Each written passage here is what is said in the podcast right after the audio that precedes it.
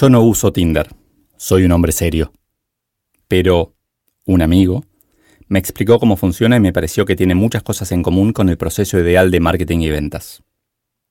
Este es el capítulo 9 pruebas irrefutables de que marketing y ventas tienen que trabajar juntos, del libro Soy Solo. Más información en soysolo.com.ar.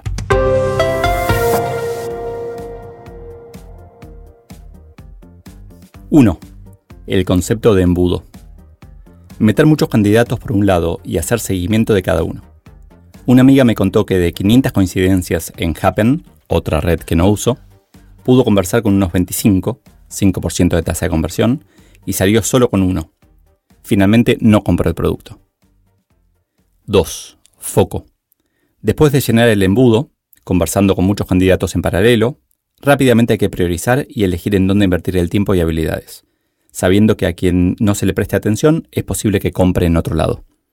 Algo está claro, es realmente muy difícil hacer más de un cierre al mismo tiempo. 3. La primera impresión es súper importante. Es un juego de diferenciación, en donde el departamento de marketing tiene que hacerse cargo de su responsabilidad, transmitir las cualidades clara y potentemente. 4. Diferenciarse en la primera interacción. Uno se siente un estúpido cuando, en una tienda de electrodomésticos, a la pregunta, también estúpida, Hola, ¿en qué te puedo ayudar? responde, Estoy mirando lavarropas. En cambio, si la estrategia de abordaje fuera ¿Tengo ese lavarropas en casa? Hicieran una demo o algún buen chiste, sería mucho más potente. En una jungla la competencia es feroz, la diferenciación es clave. 5. Quien compra vende y quien vende compra. En el momento en que el comprador necesita lo que el vendedor tiene, los roles cambian. Quien hace preguntas y muestra interés es ahora el comprador, y se puede sentir cómo el balance de poder fue hacia el vendedor. Si el vendedor tiene comisiones muy agresivas, esto puede fallar. 6. Tanto lo que se dice como lo que no es importante. Buena parte del juego es generar interés. A veces es mejor transmitir información incompleta para que la otra parte indague, pregunte y sienta que tiene control. 7. ROPO, Research Online, Purchase Offline. Cada vez están más integrados los mundos off y online. Es muy común ver un producto en el mundo real y googlearlo, o ver algo online y querer conocerlo antes de llevarlo a casa. 8. Mejora continua. Concretada la venta, es hora de aprender. Cada interacción puede ser siempre mejorada. Hay que informar al departamento de marketing para que trabaje la imagen, revisar los scripts y seguir testeando. 9. No ser talibán. Durante la burbuja.com de fines del siglo XX, suena lindo así, muchas empresas pensaron que Internet era el futuro, el único futuro, y dejaron de lado el offline. Se autoproclamaban pure players, pero eran talibanes, extremistas. Es mejor usar todos los canales de comunicación, sean tradicionales o nuevos, sin prejuicios y con alegría.